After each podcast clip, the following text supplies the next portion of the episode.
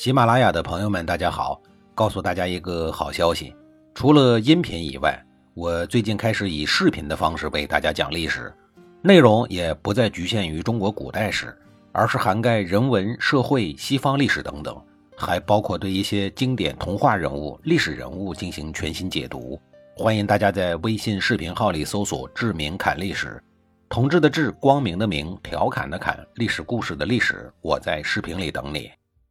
上一集里啊，我说到了面对不依不饶的围观群众，柳下惠啊不得不展示一下自己的学问。他整理好衣冠以后啊，就开始了主题演讲。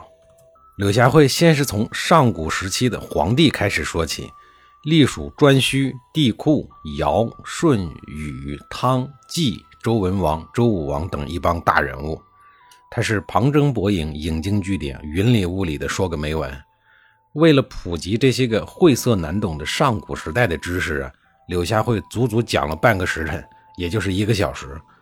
众人傻眼了以后呢，柳下惠开始普及通俗易懂、颇为清明的周朝礼仪，说臧文中治理政事太过分了，明显呀不符合我们周朝的礼仪。祭祀这种事情怎么能说做就做呢？没长脑子吗？祭祀是国家的大法，而法度呢是政治成功的基础。所以，我们每一次都要慎重的举行祭典。现在呢，无缘无故的增加祭祀，不说费时费力啊，就是在政治层面上也说不过去呀。我们圣明的先王制定的四点准则早就颁发了，只不过呢，大家还没有注意。下面呀，就由我来说一说：百姓按照法度执行，我们就祭祀他；有人为国捐躯，我们就祭祀他；谁安定国家有功，我们就祭祀他。谁能防止重大的自然灾害，我们就祭祀他。凡是不属于这些类别的，都不是在四点之内的。请问那个鸟算哪一类呀？你们说到底算哪一类？柳霞会开始声情并茂地向群众们提问了。演讲啊，进入了互动的阶段。刚刚已经傻眼的人群啊，逐渐的清醒了过来，还响起了零星的掌声。掌声不够热烈呀，柳霞会呢继续开炮。说呀，这是一只来历不明的鸟，还是一只不停的叫的鸟？大家都搞不懂它是谁，就要祭祀它，把鸟当做国家的大典。难道我们鲁人是鸟人吗？面对柳下惠的问话，群众们集体把头啊摇得呼呼带风。谁会承认自己是鸟人呢？柳下惠接着拔高演讲的高度，说：“仁者善于评价功劳，智者善于处理事务。”海鸟无功而祭祀它，不是人；自己不懂又不问，不是智。现在呀，这一带的沿海地区恐怕是要有灾害了吧？生活在大江大海的鸟兽们，他们总是能预先知道灾害，并且知道及时的躲避。所以我断言呀，大海呢，恐怕是要出事儿了。掌声啊，终于雷动了，整齐划一呀！柳下惠的这一通话呀，真是让群众们呀叹为观止，彻底的服了。这个演讲啊，不光需要有一定的知识储备量，还需要有强大的逻辑思维，还要在众人面前呀，腿不抖、嘴不颤的说出来。这种镇定啊，就不是常人所能及的。怪不得柳下惠有坐怀不乱、不动如山的真君子称号，令我佩服啊。而藏在人群中的臧文忠听完了柳下惠的主题演讲呀，和我一样，他也服了。他跑到了台前呀，态度极为诚恳地对柳下惠说。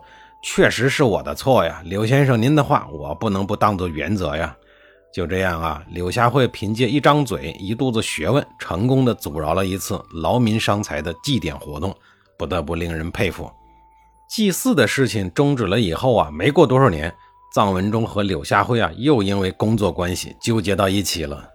话说这一年呀，听说南边的鲁僖公和更南边的楚国结盟，打算背叛齐国。在齐国国君岗位上干了九年，却一直没什么政绩的齐孝公啊，有事儿做了。公元前六三四年这一年的夏天，齐孝公集结完本国的部队以后啊，准备出兵讨伐鲁国。结果发现这一次出兵的机会何止是好啊，简直是好的不能再好了。这一年呀，又赶上了鲁国的饥荒年，老百姓啊连饭都没得吃，整个国家呀虚弱的不像样子。齐孝公幸灾乐祸的想啊。多年以前，你们鲁国饥荒，全国人呀都快饿死了。结果呢，没饿死的臧文忠厚着脸皮带着金银财宝到齐国来借粮。要不是我爹齐桓公心生灵敏救济你们呀，你们鲁国都给饿没了。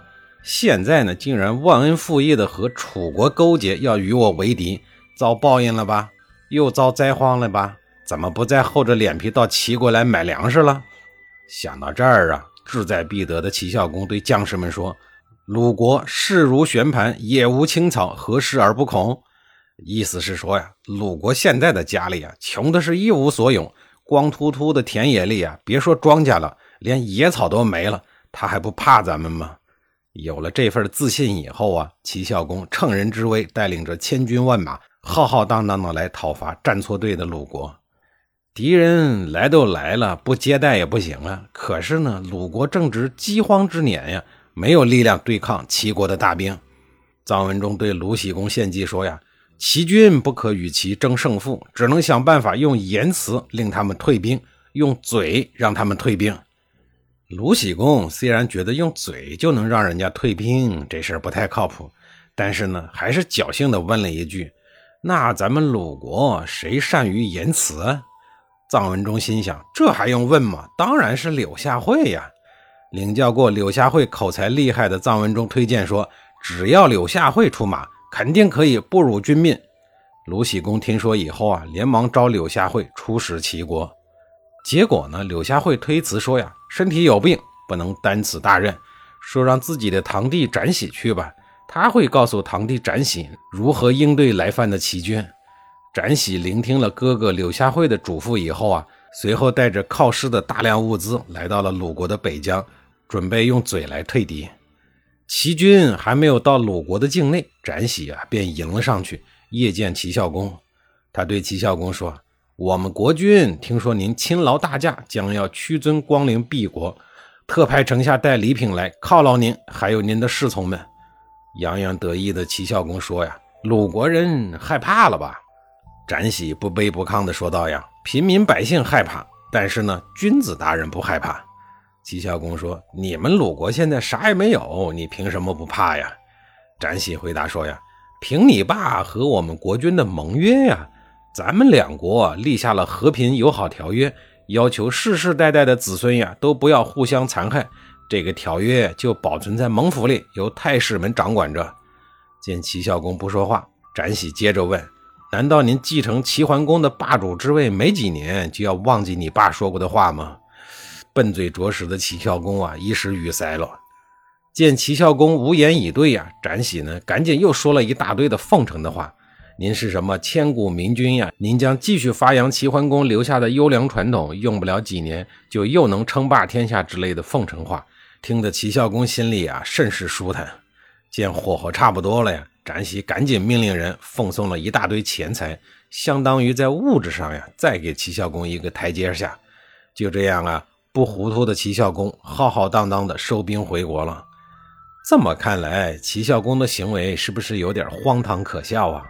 对了，著名的成语“有恃无恐”，说的就是鲁国人凭借齐桓公和鲁国签订的和平友好条约，进而不怕来犯的齐孝公。那么，鲁国人之所以有恃无恐，不仅仅是因为一个友好条约，更是源于他们的自信，自信道义啊是站在自己这一边的。自信自己拥有对入侵者的智慧，也自信自己啊和敌手呢有对抗的实力。如果没有这些个东西作为后盾呀，大概也难以用外交官来退敌。毕竟啊，来者不善，敢于来犯呢，也就意味着不会顾及什么纸上盟约的，是不是这个道理呀？那么鲁国人到底私藏了什么杀手锏作为自己的后盾呢？下一集里啊，我再给您讲述。